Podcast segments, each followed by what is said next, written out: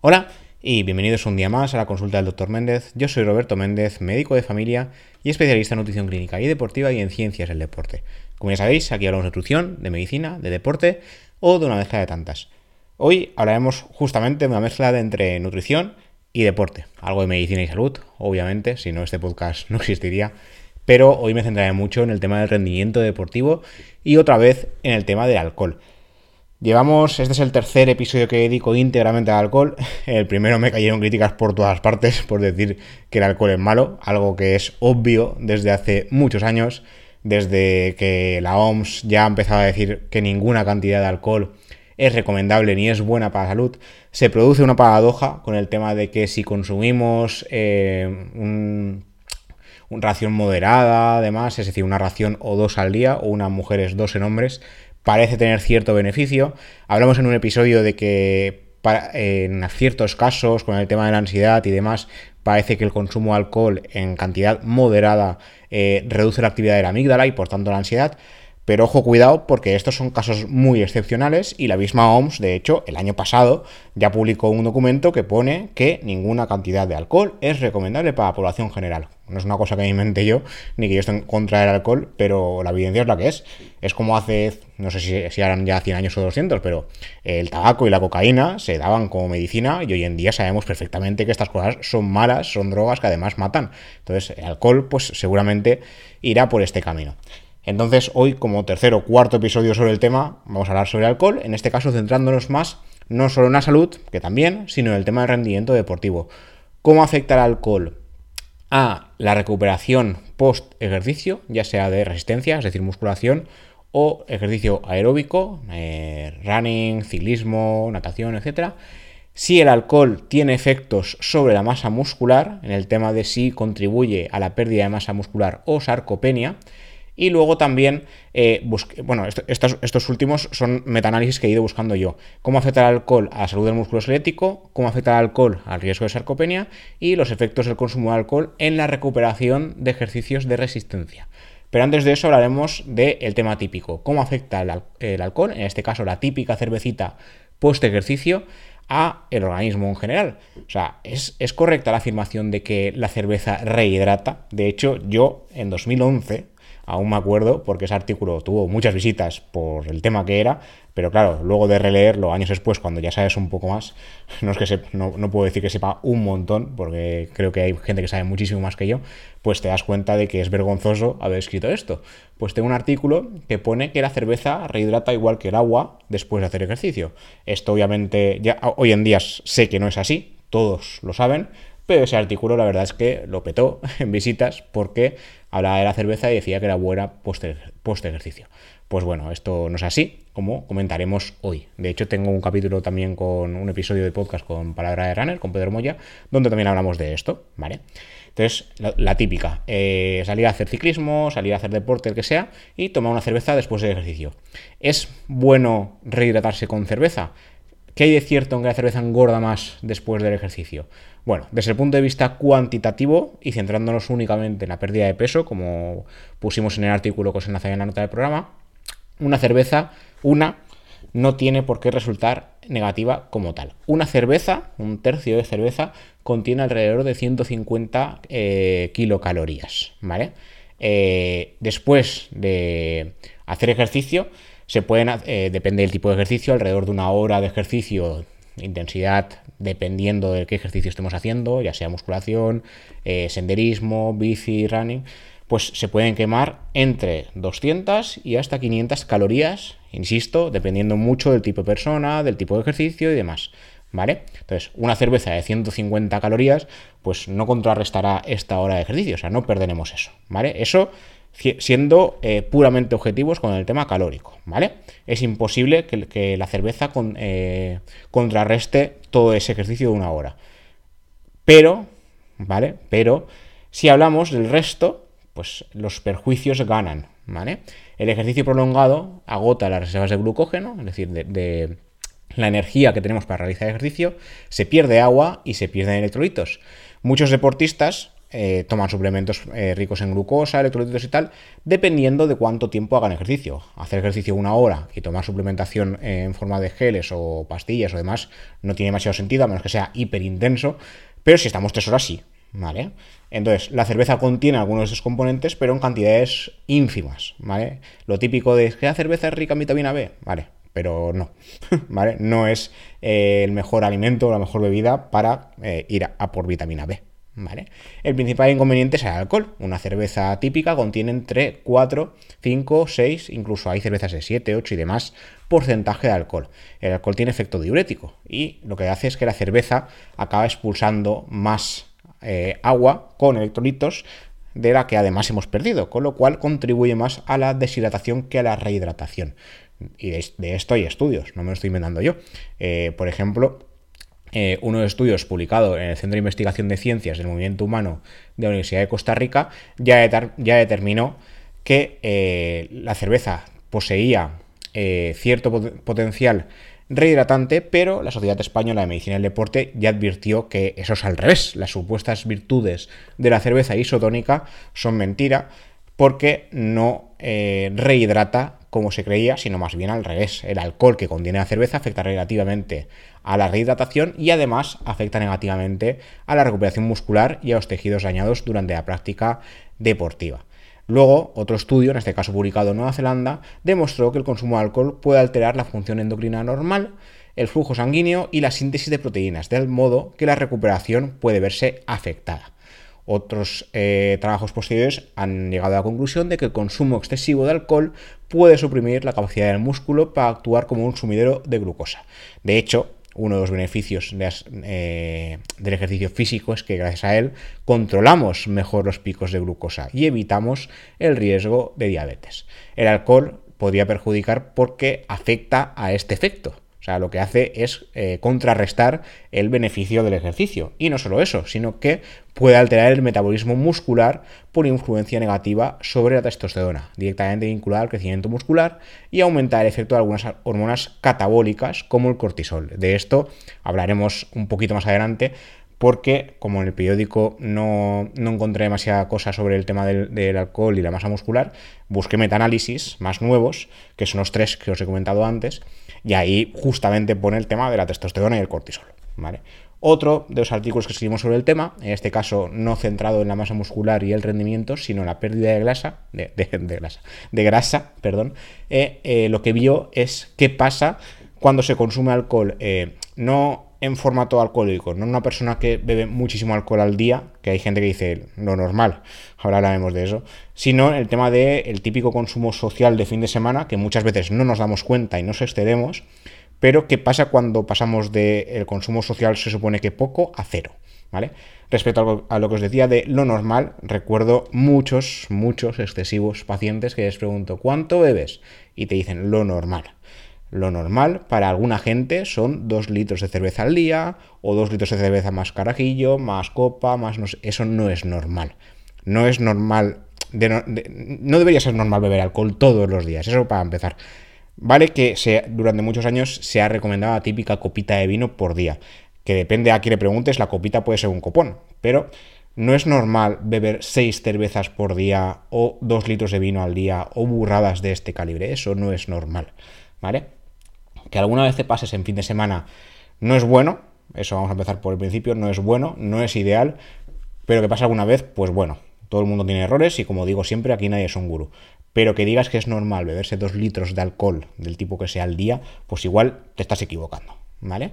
Entonces, respecto al tema de qué pasa cuando bajamos eh, el nivel de, moderado social a nada, pues en 2019 en el periódico escribimos un, artículo sobre una chica que comentaba eso, que había estado en alcohol a nivel social desde la universidad y demás, y que decidió pues dejar de beberlo, ¿vale? Ya sabemos que el alcohol tiene muchos efectos perjudiciales, como os he dicho en muchos capítulos, el tema de la obesidad, riesgo cardiovascular, riesgo de siete tipos de cáncer, eh, beneficios cero, pero perjuicios pues un montón.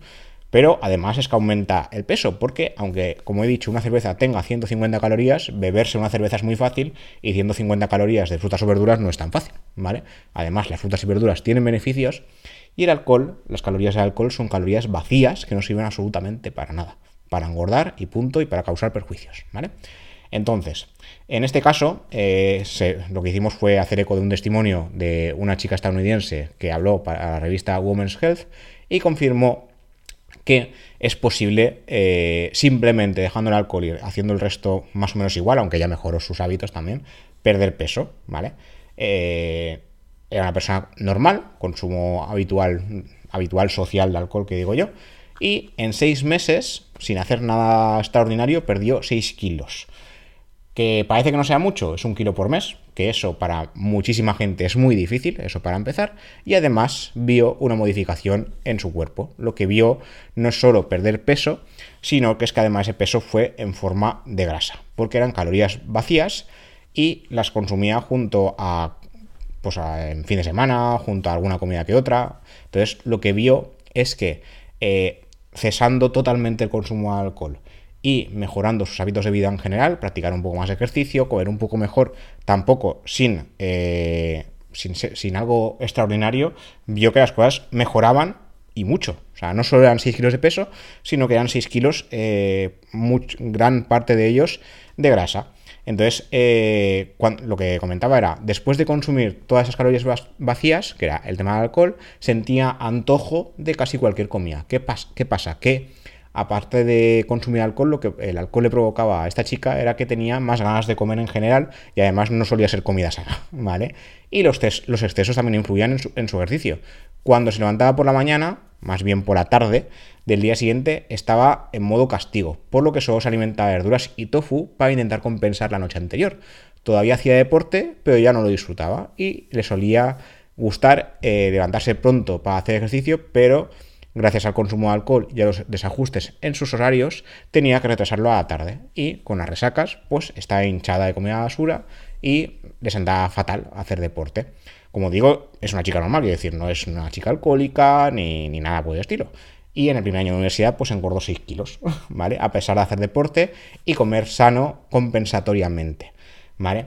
¿Qué hizo? Pues simplemente dejó de ver 100%, volvió a sus hábitos saludables, dejó de tener ganas de comer antojos, comidas grasas y demás, y pues fue perdiendo peso. La grasa justamente se le acumulaba en la zona eh, abdominal y la perdió.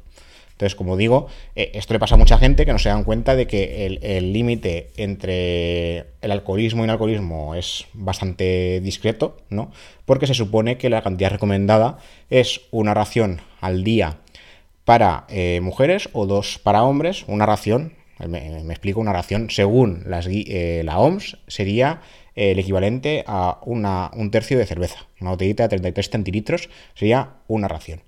Hay que decir que en un, en un que estuve mirándome para el capítulo de hoy, estas raciones eh, varían dependiendo del país donde se, donde se estudie esto. Porque en Estados esto lo digo de memoria, que no me mira, lo tengo aquí delante para eh, Estados Unidos, 14 eh, gramos de alcohol puro eh, sería una ración.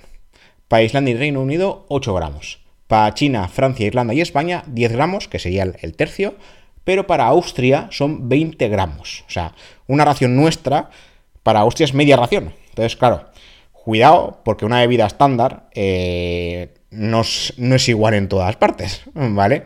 Eh, esto me llama mucho especialmente atención, sobre todo lo de Austria, porque ahí eh, una cerveza para ellos debe ser agua, no, lo sé, pero me llamó especialmente atención. Entonces, bueno, volviendo al, tema de los, para ir terminando, el tema de las revisiones sistémicas que me estuve mirando, ¿cómo afecta el alcohol a la masa muscular? Pues en este estudio, que se, se hizo una revisión que se centró en manuscritos revisados por pares entre enero de 2012 y noviembre de 2022 se buscó las típicas bases de datos que siempre comentamos, Medline, PubMed, Web of Science, y después eh, se excluyeron de esa revisión 548 artículos y 64 artículos que estaban duplicados. Al final eh, se incluyeron 96 después de hacer toda la criba necesaria, donde querían ver qué pasaba entre el alcohol y la masa muscular. ¿Qué se vio? Tanto el consumo agudo, el consumo agudo es la típica cervecita de fin de semana o dos cervecitas o las que os hagáis, lo ideal sería cero, eh, como el crónico disminuye la síntesis de proteínas y aumenta la degradación de proteínas. ¿Qué pasa con esto? Cuando uno quiere eh, aumentar masa muscular o al menos conservarla, esto es malo, ¿vale?